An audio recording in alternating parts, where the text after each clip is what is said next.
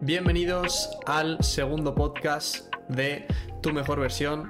Hoy os traigo aquí a una persona muy especial, una persona con la que ya he hecho también un podcast anteriormente, pero en su canal, lo tendréis por ahí abajo en la descripción. Joanini, bienvenido.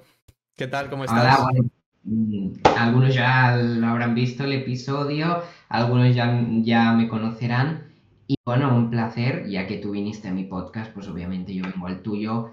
Y un placer siempre ayudarnos, apoyar al público, a todo el mundo. Eso es. Ya por esos minutitos de podcast. Eso es, vamos a ello. Mira, lo primero que quería decirte era que cuentes un poco tu edad, de dónde eres, que te presentes un poco y sobre todo quiero que expliques en redes sociales qué es lo que estás haciendo. Sí, bueno, básicamente eh, tengo 17 años, eh, en marzo cumplo los 18, pero bueno, aún tengo 17. Ujú.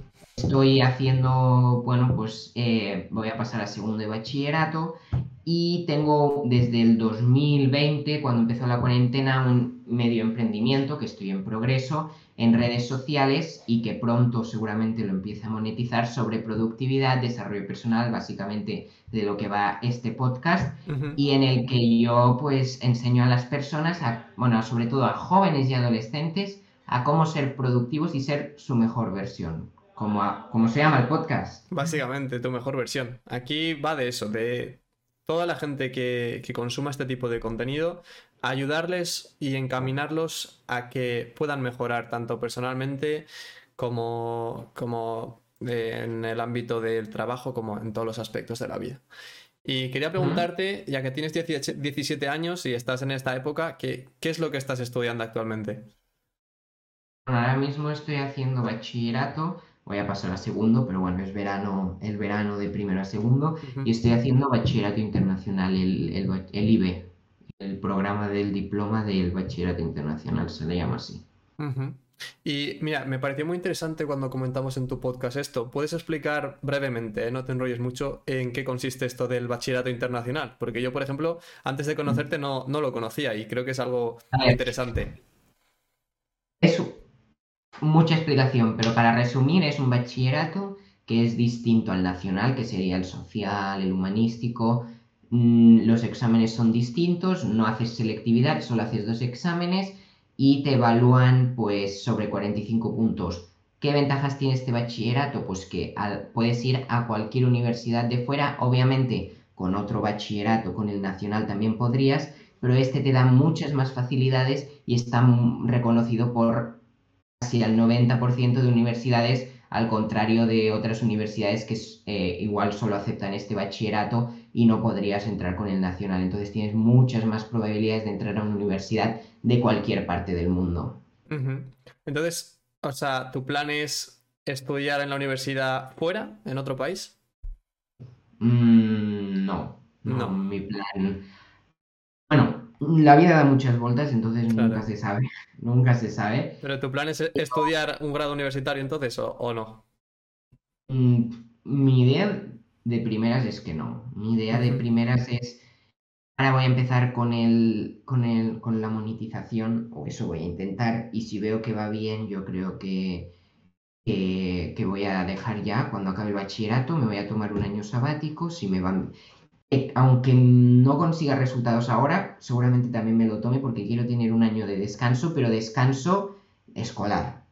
Porque descanso no va a ser descanso, voy a hacer emprendimiento, Claro, voy a ir a, a por esa facturación, voy a hacer es. muchísimas cosas, el carnet y todo. Entonces, seguramente me lo voy a tomar casi al 80% y será para empezar mi emprendimiento. Que me va mal y veo que, que no, pues tendré que recurrir y volver a la universidad. Pero yo confío mucho en mi proyecto, así que eso no creo que vaya a pasar. Perfecto. Me gusta mucho esa idea que tienes, ¿eh? Yo, yo te animo al 100% a que vayas con ello y quiero decir que muchas, muchas veces cuando escuchas la palabra año sabático es como que ya la gente dice, Buah, este tío de que va año sabático no va a hacer nada, ¿no?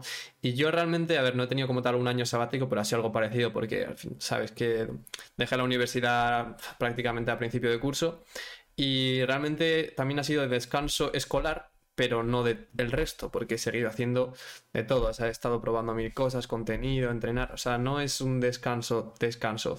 Es un descanso, como tú dices, de lo que viene a ser la escuela o lo que puede ser los estudios.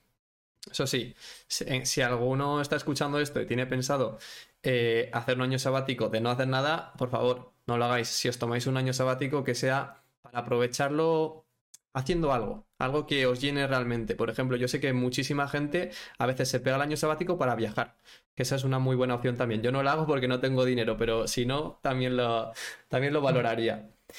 Vale, eh, has dicho que em, te gusta mucho el tema de la productividad, la organización y todo eso. Eh, tengo por aquí. se basa en eso, sí. Sí, pues quería, quería preguntarte, quizá, a ver si nos puedes dar algunos consejos o simplemente explicarnos cómo te organizas tú, cómo planificas, eh, ya sea para estudiar eh, los deberes, los trabajos y todo esto, o incluso para subir contenido o para tus, tus tareas de, trabajo, eh, lo que viene a ser tu emprendimiento. Si nos puedes comentar un poquito.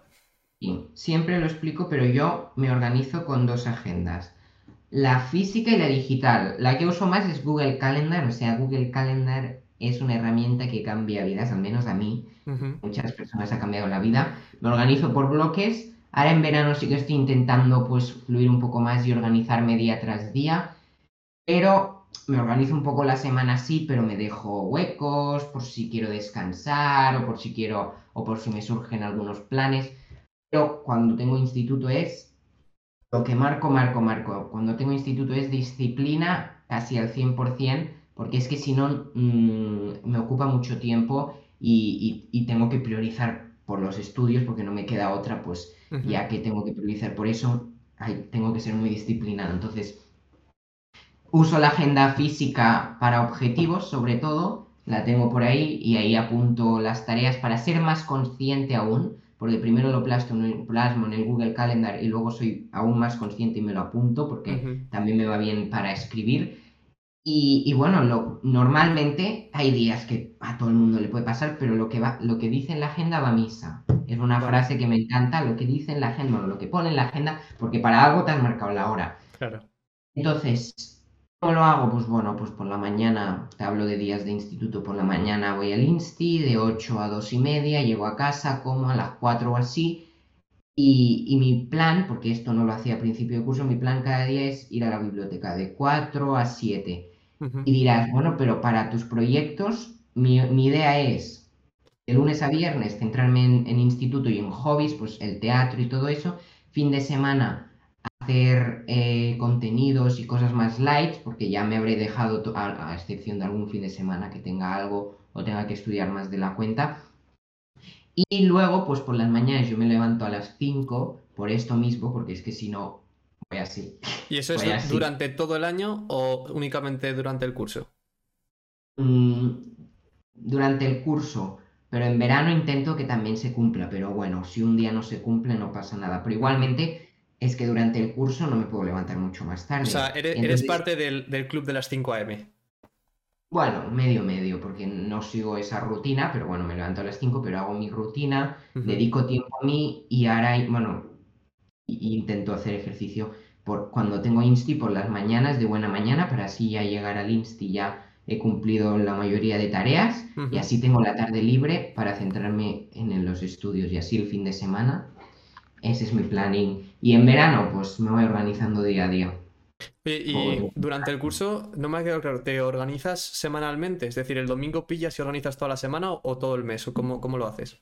No, no, semanalmente. Tengo, también tengo una hojita de, objetivos y ahí me marco los objetivos de la semana por roles. Lo tenía ayer en la pizarra, pero como ya me han organizado por roles, tengo el rol de estudio, el rol de yo, mío, y el rol de profesional y en esos tres roles me, marco tres objetivos por cada rol de la semana, alineados a los objetivos anuales o mensuales. Voy viendo. Vale, mira, yo te voy a decir a ver qué te parece. Yo lo único que tengo es una agenda así y voy apuntándome como ves todas las cosas. Aquí tengo apuntado hoy que se iba mi novia que la tenía que llevar a tal hora y el podcast con Joan a tal hora. Me voy apuntando como las cosas más clave e importantes, pero no apunto, digamos, lo que tengo que hacer eh, cada hora. O sea, no lo tengo bien dividido porque es según el día. Yo lo que hago es me levanto y sí que tengo como los, los main, main objectives, ¿no? Los, los objetivos principales. Y es como, yo sé que si un objetivo principal que tengo es em, conseguir testimonios de clientes, pues yo sé en qué paso estoy y digo, vale, pues para conseguir los testimonios, pues ahora estoy en la fase de buscar eh, perfiles de Instagram que son compatibles con lo que yo hago.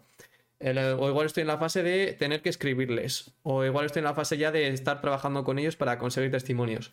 Pero no llevo un traqueo tan, tan exhaustivo. Y tampoco eh, me he puesto nunca a utilizar, la verdad, ningún calendario digital.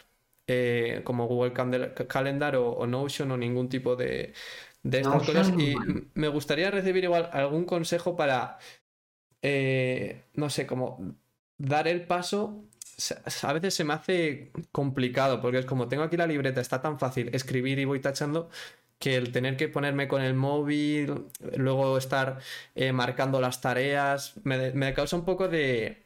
Mm, no sé cómo decirlo. Es como un poco de barrera mental o no sé. ¿Tendrías algún consejo? a ver, básicamente, lo primero de todo no es necesario usar Google Calendar, ni mucho menos. A mí me facilita la vida porque tengo acceso a la agenda en cualquier momento. Es más visual, puedes poner tus colores, puedes cambiarlo, no tienes que tachar, si tienes que eliminar algo lo eliminas. Pero sobre todo, márcate horas, listas to do, no me gustan nada, que son las listas de el típico tic, me gustan, pero como yo hago, porque tengo la agenda física que es una lista to do, pero es una lista to do que ya la he puesto en el calendario antes. Es la lista to do de las cosas en el calendario. Pero una lista to do a secas no, porque entonces dices, ah, bueno, tengo apuntado esto, bueno, ya lo haré. Pero si te marcas una hora, hora, hora, hora, tienes que hacerlo a esa hora. Porque si tienes una lista to do, lo alargas todo el día y muchísimas veces lo vas a cumplir. Tienes que organizarte el día por horas y parece mucho. Ves mi Google Calendar muchas veces y está todo el día organizado no tienes por qué tenerlo todo el día organizado, es mi caso, puedes dejar espacios, y yo lo hago a veces, espacios vacíos, pues por si ya he acabado todo, pues tiempo libre, o para fluir, o por si me surge algún imprevisto, ponerlo ahí y por la tarde tener libre, para cualquier cosa hay que tener, hay que planificar esto. Tengo una checklist, de hecho, que si quieres te la mandaré y se la pones en la descripción. Vale. La tengo que buscar. Bueno. y, y te dice de todo lo que tienes que hacer para organizarte la semana la, tenía hace tiempo y la regalé a bastante gente, pero es que ahora no sé dónde está, la verdad. Pero bueno, la Bueno, si la encontramos estará por ahí abajo también en la descripción, entonces. Y, esa checklist va muy bien porque te dice más o menos lo que tienes que organizar. Obviamente no tienes que seguirlo al pie de la letra, pero es lo que uso yo para organizar mi semana. Vale. De acuerdo. Y bueno, pues eso. Organízate y si pasa algún imprevisto, sobre todo, nada de culparse, nada de decir, guay, ya le he cagado. No está para ahí algo, si no se cumple al pie de la letra, tampoco pasa nada. Lo ideal que sí, pero bueno, durante el día pueden surgir imprevistos. Claro. Que tampoco va a ser el día perfecto. Pero bueno, nada de culparse y decir, vale, pues lo adapto y me pongo a hacer esto ahora y así tengo la tarde libre, cosas así. Una frase que tengo para los oyentes es que siempre trates de dar el 100%, pero en lo que puedas. Es decir, todos los días no vas a estar al 100%. Yo igual quizá doy mi 100% y por ponerte un ejemplo, eh, bueno, pues hoy me siento animado, eh, me siento enérgico y entreno, eh, escribo, leo, saco un vídeo para YouTube, dos TikToks y quizá mañana me encuentro un poco más de bajón o hace mal día y no puedo salir a correr, se me ponen trabas y quizá mi estado de ánimo esté un poco más bajo. Pues yo puedo dar mi 100% ese día, pero no voy a lograr hacer lo mismo que un día en el que estoy mejor. Entonces, no os coméis mucho la cabeza, simplemente hacer todo lo que podáis dentro de lo que cabe y ya está. Eso a mí es un consejo que me sirvió mucho eh, y ya no me como tanto la cabeza porque hoy, porque hoy no he entrenado. Uf, hoy, eh, mira, he pecado, he comido esto que no debería, que no debería de haberlo hecho. Y eso. Bueno, otro tema que, quería tratar contigo es eh, tema de propósito. yo sé que somos muy jóvenes, yo esto la verdad que me cuesta porque lo he estado trabajando mucho y aún no he encontrado mi propósito. Quería preguntarte primero si tienes propósito, si es así, cuál, y si aún no tienes propósito, que creo que es lo más normal, eh, que cuáles son tus metas o tus objetivos a corto o largo plazo. A ver, sí que tengo propósito, pero bueno, siempre el propósito se va definiendo durante la vida. Yo lo que recomiendo es el Ikigai, es una práctica japonesa muy buena para poder encontrar tu propósito y buscas una plantilla por, Google, Ikigai, y te salen miles. ¿Y para qué sirve el Ikigai? Básicamente porque el propósito, el, tu propósito se tiene que alinear pues, con varias cosas. Por ejemplo, puedes tener un propósito de ayudar a los demás y obviamente una ONG no va a recibir beneficios, pero lo ideal sería tener un propósito en el cual tú ayudes a los demás, pero a cambio, pues tú eh, ayudes al mundo, sea tu pasión, eh, te formes y todo eso. Ahora bien, bien, no me acuerdo del Ikigai, la verdad. Formes, eh, sea tu pasión, ayudes al mundo y aparte que también sea como un trabajo, que tú ganes dinero, obviamente un beneficio también, que no debería ser tu foco principal, obviamente es muy importante el dinero, debe ser un foco pero no el foco principal. El foco principal siempre ayudar y conectar con las personas. Y luego ya el dinero va a ser la consecuencia y algo secundario. Es súper importante, ¿eh? el dinero no lo estoy desprestigiando ni mucho menos. Y el dinero es la clave de muchas cosas y es que si no hay dinero no hay business. Obviamente, obviamente. Pero el dinero pues eh, se tiene que conseguir a través de relaciones, a través de cuidarte a ti, muy importante esto es un tema muy complejo y explicarlo ahora nos tiraría horas. O una fase que también me gusta mucho, si hay fitness, hay business, ¿vale? y, eso significa no solo el fitness, sino que si te cuidas a ti va a haber dinero, porque estarás más confiado, hablarás con más personas, pues eh, estarás más confiado y hablaremos con más personas para vender, las personas notarán que, que eres súper amable, que estarás mucho más, más bueno, más atractivo, por así decirlo, no quiero decirlo así, pero como que las personas pues serás más persuasivo. Sí, pero no, es necesario que sea atractivo de físico. O sea, las personas también pueden ser atractivas en el sentido de comunicación, de la pose que tienen, eh, es en este aspecto también. Todo eso se consigue cuidando de ti mismo, entonces. Si hay fitness, hay business. Se dice así, pero bueno, no tiene por qué ser necesariamente el fitness. Hay muchas más cosas que el fitness. Si te cuidas bien, y, cuidas lo que te dices y cuidas tu cuerpo, cuidas tu mente y todo, hay business. Te va a ir bien, 100%. Sí, sí, una, frase también muy importante, que bueno, es básicamente lo mismo, pero que inviertas en ti. O sea, lo más importante, antes de invertir en cripto o invertir en oro o en Bitcoin, invierte en ti porque eso no te lo quita nadie, lo vas a tener y te va a dar habilidades y conocimientos para, para la vida, para todo en general. O que invertir en vosotros, si podéis. Eh, mira, también te quería comentar, eh, bueno, ¿no me has contado tu, propósito en sí o tus metas? Me por las ramas. me por las ramas. Bueno, mi propósito básicamente a día de hoy es ayudar a las personas. alguna no lo tengo aún, por eso hay que definirlo, pero yo sé que ayudar a las personas y cambiar su vida sobre todo en jóvenes y adolescentes, que son el futuro de nuestra sociedad y los que tienen más potencial actualmente y más energía y más ganas, a poder crecer personalmente y cambiar radicalmente sus vidas, dejar esas adicciones, encontrar su propósito, encontrar su misión y tener una guía que les ilumine en el camino de su vida. Un propósito fuerte, ¿eh? Sonado, ha quedado muy, muy bien. Mi propósito es que es más complicado porque aún, aún no lo he encontrado. Y una cosa que, me gusta a mí mucho también es que el propósito cambia. Siempre es cambiante. O sea, quizás tienes ese propósito este año y el año que viene pues te da un flash en la cabeza y, tu propósito cambia. y cambian matices. Sí, sí, obviamente. O sea, no va a cambiar de forma repentina o sí, que también puede ser porque quizá, mira, te pongo un ejemplo. Mi propósito hace dos años era ser el mejor streamer del mundo, jugando videojuegos o, en cuanto a números o lo que sea. Y ahora mi propósito va más encaminado hacia el tuyo, en el, ámbito de cambiar un poco esto, ¿no? Ayudar a los jóvenes eh, mediante el desarrollo personal. Va por ese ámbito, pero aún no está especificado. Es decir, no sé realmente qué es lo que quiero, pero bueno, se ve que ha habido un cambio muy grande en muy poco tiempo y es lo que digo, quizá en cuatro o cinco años mi propósito es, no sé, otro, otra cosa. Em, sobre el propósito, quería preguntarte, ¿tú crees que eh, el propósito tiene, tiene, que implicar siempre el... ¿Cómo decirlo? El darte a los demás, el ayudar al resto, o crees que también mm. es eh, lícito tener un propósito de, eh, bueno, mi propósito es ser feliz, por ejemplo?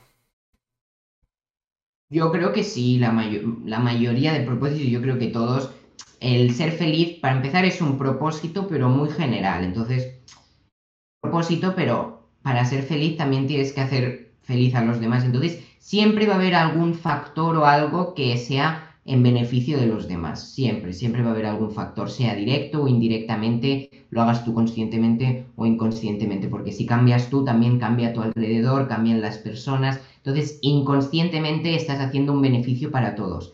Pero bueno, directamente no tiene por qué tener el propósito eh, ayudar a los demás. Obviamente, pues mm, el Ikigai lo dice así, pero bueno, no tiene por qué puedes querer ser feliz para ti y centrarte en ti, pero bueno, ya sabemos que inconscientemente también va a afectar mucho a los demás, pues porque igual no serás tan pesado, es un ejemplo, igual no insistirás tanto, igual pues podrás inspirar a otras personas a hacer lo mismo que has hecho tú, ese cambio, entonces siempre indirectamente o directamente hay un cambio positivo en tus personas del alrededor cuando tú cambias. Claro, es que yo a veces defiendo también yo soy bastante egoísta en este aspecto, ¿no? En el de que, oye, si estamos en una cena o lo que sea, pues no... Quizá te invita a cenar. Me refiero, soy egoísta en este aspecto de que miro siempre primero por mi bien y luego por el del resto. Y lo que quería decir es que alguna vez he defendido la postura de mi propósito es ser feliz para mí y ya está. Y esto es lo que necesito para ser feliz. Pero ¿qué pasa? que ¿eh? al, marcar los puntos de qué es lo que necesito para ser feliz, te das cuenta de que uno es tener la gente que quieres, la gente cercana a tuya, tener dinero, porque sin el dinero, pues como has dicho, esto no se mueve. ¿Y cómo se consigue dinero? Aportando valor. O sea, no tienes otra forma de conseguir dinero. Entonces, eh, como que, eh, bajo mi punto de vista, eh, ya está implícito, en el tener dinero está implícito el que vas a ayudar a alguien, porque la otra forma de conseguir dinero sin ayudar a alguien es o robando o estafando. No hay otra forma de conseguir dinero que no es ayudar. Hasta la persona que diseña radiadores pues está ayudando a alguien a tener su casa calentita, ¿sabes lo que quiero decir? Pero bueno, que yo no lo veo mal porque se dice que hay que ser bueno, pero tampoco tonto. O sea, no puedes estar siempre por los demás. Primero miras por ti si puedes mirar por los demás también, pero ¿quién va a mirar por ti si no eres tú? Claro. Muy buena frase. ¿eh? esa, frase me gusta mucho. Sí, sí. Claro, es que.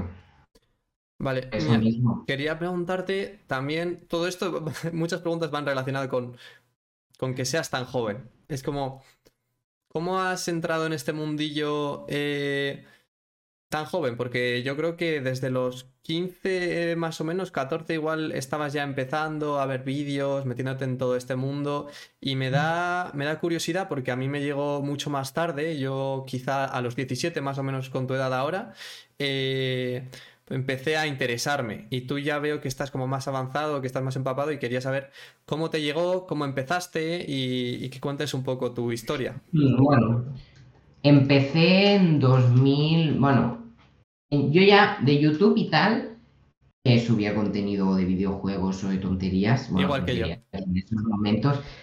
YouTube empecé hace ya siete años o con diez años, en cuarto de primaria. Pero bueno, todo el mundo, ¿sabes? Eh, entonces, luego, ¿qué más? Básicamente en YouTube empecé por ahí, pero no, no era nada en serio ni nada de productividad. Luego en la cuarentena mm, empecé con el contenido de emprendimiento y tenía una academia de emprendimiento, hablaba sobre emprendimiento, sobre YouTube, porque era lo que... Lo que pero empezaste tú a hacer contenido de emprendimiento.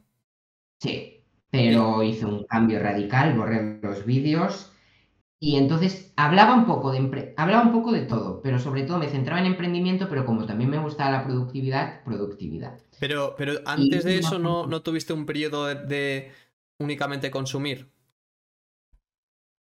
Fue, Mm, fue que ya entraste de lleno, dijiste, uy, emprendimiento, y empezaste a crear vídeos sobre emprendimiento.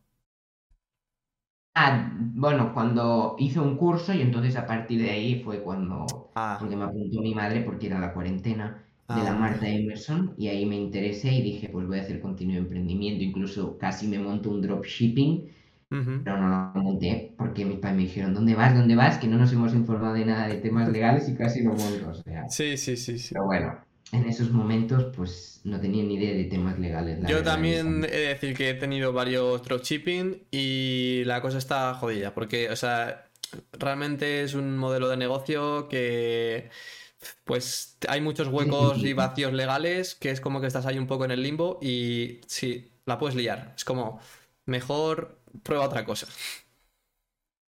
Totalmente. No lo llegué a montar, o sea, pero por los pelos, porque, porque no sé qué les dije y me dijeron, ¿qué estás montando? Igual, ¿qué están montando? Y entonces, ¿qué pasó luego? Hice una formación con Marcel Gil, no sé si te suena, No lo hace conozco. dos años un youtuber, y, y dijo, tienes que centrarte en un nicho. Era emprendimiento, era emprendimiento, productividad y algo más, pero sobre todo emprendimiento. Y dije, pues venga, me paso a la productividad.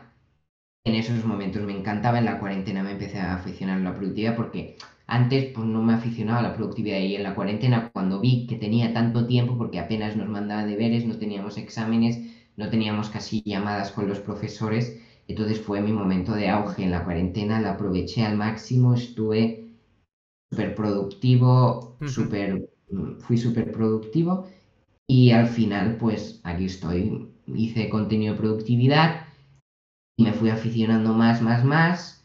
Empecé ya a tener el hábito de las 5 de la mañana hasta que llevo tres años con él. Tres años, qué fuerte. Se dice pronto, ¿eh? Pero es, es heavy, ¿eh? Yo, para que te hagas una idea, no me he levantado en mi vida a las 5 de la mañana, a no ser que fuera para coger un vuelo o algo así.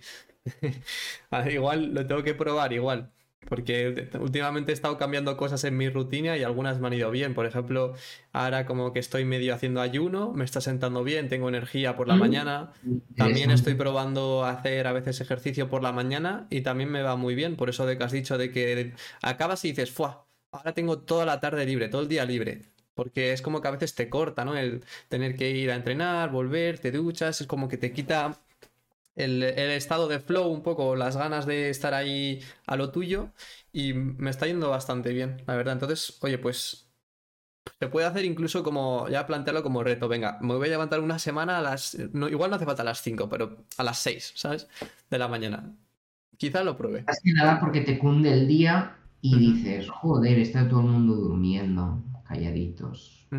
¿Y a qué hora, a qué hora te acuestas para levantarte tan pronto? Mm, Ahora en verano, mm, nueve y media, diez, ya empiezo a tener sueño, pero últimamente me estoy acostando diez y media. Pero si no, cuando hay instinto, nueve y media, diez.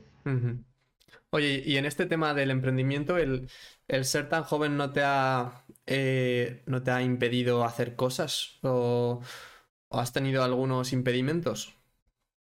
Mm, Ninguno excepto a nivel legal, que yo ya hubiese empezado mi emprendimiento actualmente, pero bueno, mis padres. Pero bueno, lo estamos hablando y nunca se sabe. Yo ya quiero empezar a monetizar porque lo tengo bastante bien. Obviamente antes pues no lo tenía tan claro y no tenía unos cimientos. Es normal que me dijesen, oye, no, porque no, no es viable. Pero ahora mismo yo sí que lo veo viable y se están viendo muchos casos de gente que ya menor de edad están generando ingresos, o sea que no hay problemas legales, o Sí, eso sí. creo yo. Por eso hay que informarse bien, obviamente, pero es el único problema que he encontrado, porque los demás, la verdad que en este tema he sido bastante valiente, me he echado a la piscina y en casi todo lo he, subi- he subido casi todo, no, he- no, no he borrado casi nada por vergüenza o por el que dirán, la verdad. Que yo, en mi caso, eh, yo me sentía que hasta cumplir los 18 estaba como atado de pies y manos.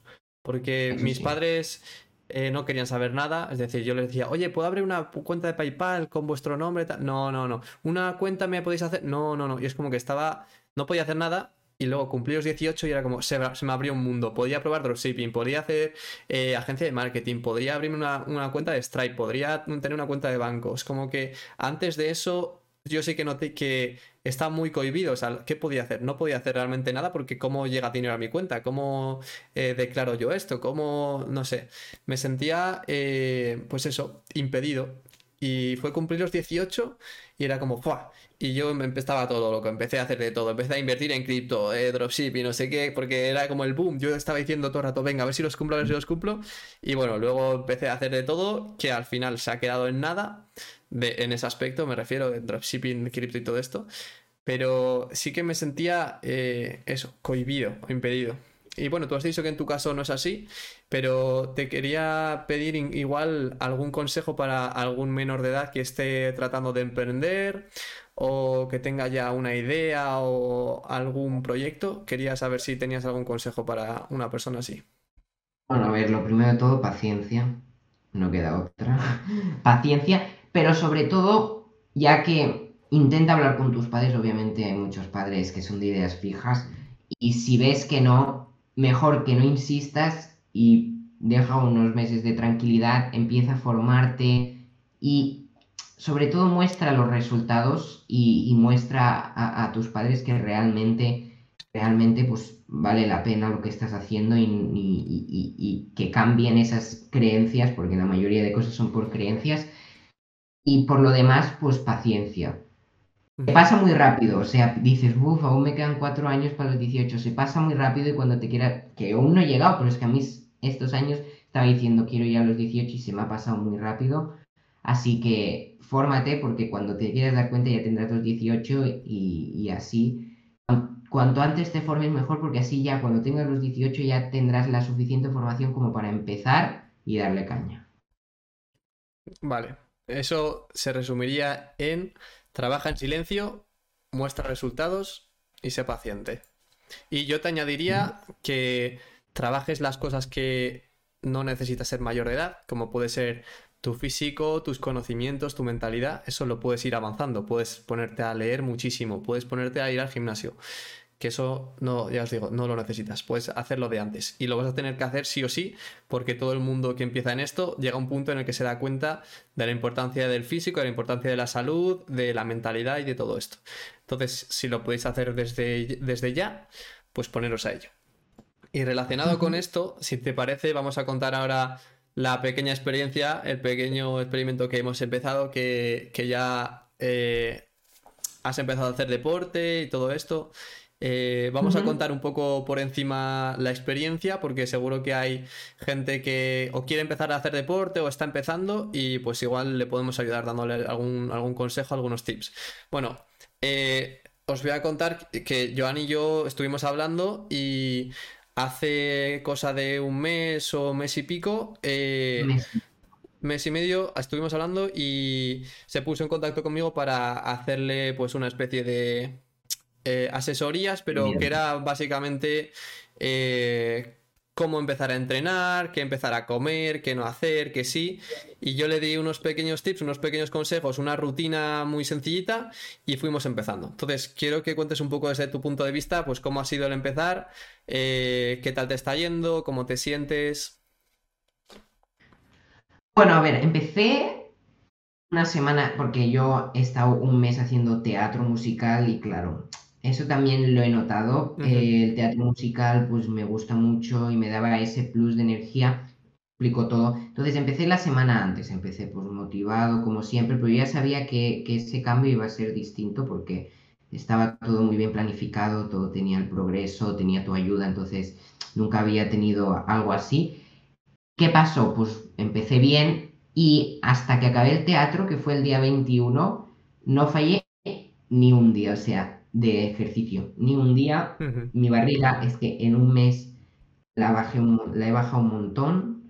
He notado resultados que yo me he quedado flipando porque en teoría un mes no y no me los esperaba, la verdad.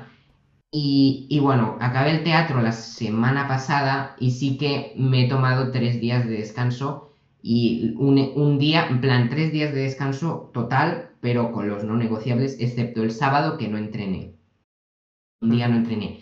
pero solo he fallado desde el 20, la semana antes, desde el 19 de junio hasta hoy, dos días. Solo he fallado dos días, los demás he entrenado. Obviamente, algunos días he entrenado mejor, otros menos. El hábito lo he cumplido. Igual algún día, pues tenía prisa y hice una serie menos, pero lo tengo todo en Notion, todo apuntar métricas, eso es la clave. Nunca lo había hecho y ahora me lo apunto todos los entrenamientos, cuántos kilos, todo.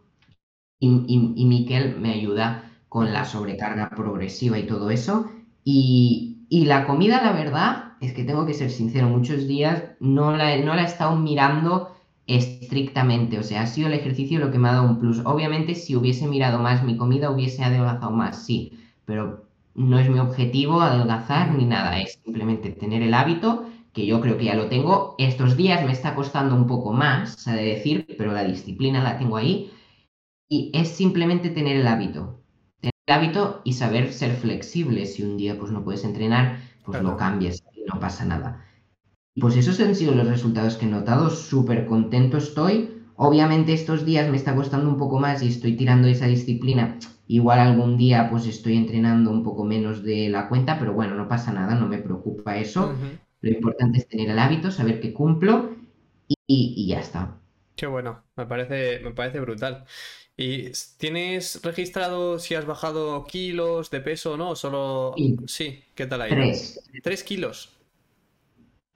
Muy bien, ¿eh? Porque digamos que entonces la comida realmente, como estás en casa de tus padres, tampoco has cambiado la verdad, la comida es que no la he controlado apenas, ¿eh? Lo que me ponían. Obviamente, si un día decían, eh, hoy os apetece pizza, decía que no la mayoría de veces. Entonces, eso sí que lo controlaba, pero si ya me había hecho la comida, yo no controlaba, ay, pues pollo y tal porque con el teatro, la verdad, era lo que cuando llegaba, era, ya tarde y ya era la hora de cenar, y con comer, pues es que tampoco me daba, me daba, no tenía esa prioridad de hacerme yo la comida. Ahora que acabo el teatro, sí que me quiero centrar más en la nutrición y así hacer el pack completo. Claro.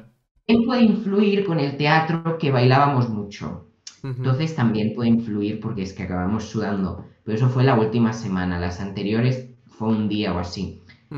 Igualmente, yo estoy cumpliendo el hábito, estoy muy, contento, lo importante, y ya está. Yo es que tampoco tengo un objetivo de adelgazar tantos kilos o tal, simplemente... Mejorar, ya está. Mejorar y tener el hábito, ya está. Yo solo quería tener ese estilo de vida.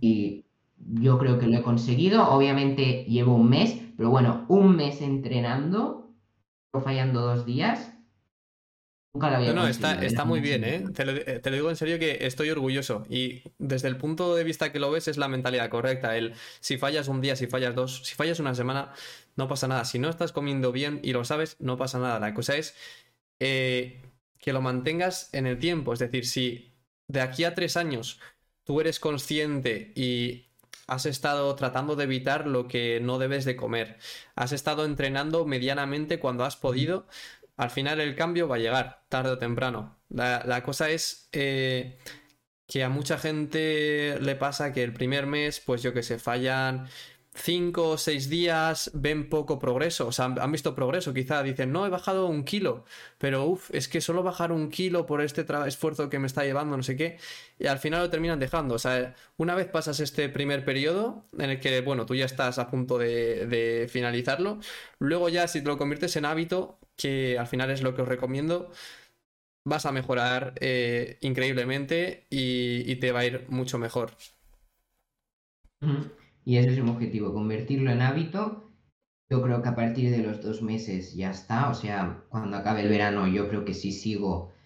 Bueno, tendrá el reto de que viene el instituto. Tendré que saberme adaptar porque no será el mismo horario, no tendré todo el día para entrenar. Entonces, Sí, eso va a ser un gran reto. ¿eh? Será la prueba de fuego. Sí, totalmente. Ahí ya se verá si, si realmente estás, preparado para ya meter el hábito, aunque sea a la fuerza, o, te vas a dejar llevar por, por los estudios. Eso será lo, más difícil. ¿Y tienes algún consejo para. ¿Tienes algún consejo para gente que quizá esté empezando o que quiera empezar? Ya que, pues eso, pues quizá había días que decías, uff, hoy no me apetece mucho entrenar, o hoy me apetece comerme esto que no debo comérmelo. ¿Tienes algún consejo? Bueno, tengo un gran consejo. El primero es, bueno, lo primero de todo, apuntar el progreso, porque si no, no sabes que vas a estar mejorando. y eso es un hábito que, que, he empezado ahora contigo. Y luego, otra cosa que me fue muy útil, porque habían días que decía, ay, entreno no, y, y es como en, como en el musical teníamos bailes y tenía que practicar y a mí me encantaba el baile y todo, decía, pues venga, de calentamiento me voy a poner el baile. Me ponía el baile y decía, ay, venga, pues ya que hago, es empezar, una vez empiezas ya está. Pero claro, esa motivación para empezar fueron los bailes que decía, ah, pues voy a practicar, y entonces ya me, me ponía ya, porque en el reloj siempre me pongo cuando entreno y me pongo una cosa que tiene el reloj, decía, pues venga, 10 minutos de calentamiento de los bailes y empiezo a entrenar. Y eso me vino Consejo brutal. algo que te guste, vincularlo con el hábito. Eso es, vincular algo que te guste. Tú tienes la suerte de que te gusta bailar y eso está muy, muy de la mano con el ejercicio porque ya empiezas a moverte. Pero habrá gente a la que igual no le gusta nada físico. Entonces tiene, tiene que encontrar algo. Pues mira, me, se me ocurre si te gusta una canción, tío, te pones la canción, te pones a saltar, a bailar, a moverte un poco y ya estás mezclándolo, ah, mezclando algo que te gusta con el deporte y lo que más te va a costar es levantarte de la cama, ponerte la canción y empezar a moverte. Una vez empiezas a moverte, pues como tú has dicho, luego se va a hacer más fácil el, bueno, venga, pues ya que estoy aquí, venga, ahora me hago unas sentadillas, ahora me hago unas flexiones. Pues eso ya es mucho más fácil. Lo más complicado es el empezar. Y sobre todo también un, bueno, varios conceptos de hábitos atómicos. Primero, hacer visible el hábito. Yo cada día me pongo la ropa en el baño, porque así por, de deporte, para que me voy a poner para después desecharme en mi habitación, la ropa del deporte me lo pongo en el baño para que así cuando salga de la ducha ya la tenga ahí puesta. Y las bambas también, cada noche me lo pongo. ¿Por qué? Porque así será más fácil. Si estás vestido, simplemente tienes que poner a entrenar y ya está. Las pesas y todo, prepáratelo la noche anterior. Todo lo que tengas que usar y a la vista a la vista, no lo pongas dentro del armario porque igual no lo abres y ni te acuerdas del ejercicio, ¿sabes? Y ya está, es que es eso.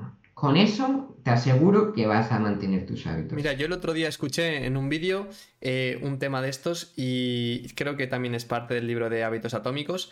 Era que, por ejemplo, una persona que quiere salir a correr, pues para implementar el hábito, si no ha corrido en su vida, eh, le va a costar. Entonces, ¿qué es lo que hace? Pues como tú has dicho, pues primero sacas las deportivas y el pantalón de correr, los dejas ahí en la, silla. Y el primer día, pues quizá solo te obligas a ponértelos. dices, me los voy a poner y te los pones. Y yo qué sé, estás ahí, vas a la cocina y no corres ese día. Y el día siguiente dices, venga, va, me los voy a poner y además voy a salir por la puerta con mi perro a caminar dos minutos. Caminas dos minutos, tal, y te vuelves. Y así poco a poco va sumando. Pues el siguiente día, venga, paseíto caminando de cinco minutos. El siguiente día, venga, vamos a trotar un poco diez minutos. Y así poco a poco al final vas a conseguir implementar el hábito. Porque si lo metes de una. cada día. Eso es. Eso es. Y no tener, no tener prisa, porque si tienes prisa y dices desde el principio quiero hacerlo todo, quizá no te vaya bien. Pero si, si vas poco a poco implementando, se hace mucho, mucho más sencillo. Totalmente. Vale, pues no sé si quieres comentar algún otro tema o quieres eh, decir algo. Bueno, decir una frase así de final, pues básicamente no os preocupéis si estáis perdidos, si, no encontréis vuestro propósito. Con el tiempo todo llega, pero sobre todo los veranos son la clave. O sea, los veranos en vez de... Obviamente yo recomiendo que entre una y dos semanas de desconexión total fluir, pero el resto de verano, que son, es que son tres meses, sobre todo si eres adolescente que estás estudiando, aprovechalo, es cuando tienes más tiempo, el sol, energía, puedes hacer más cosas, aprovechalos y, y, ves a por ello, ves a por tu objetivo y a por todo, que luego ya cuando hay cole pues es más difícil. Eso mismo, aprovecha el verano, si estás viendo esto ahora, aún tienes tiempo, queda un mes de verano, un mes si estás en Cataluña, un mes y diez días, o sea, 40 días, que si los aprovechas muy bien, Así que a por todas este verano y nada más que decir. Eso es. Pues nada, muchas gracias Joan. Dejaré sus redes por ahí en la descripción. Aprovechar el verano y darle caña, gente. Nos vemos en el siguiente. Chao.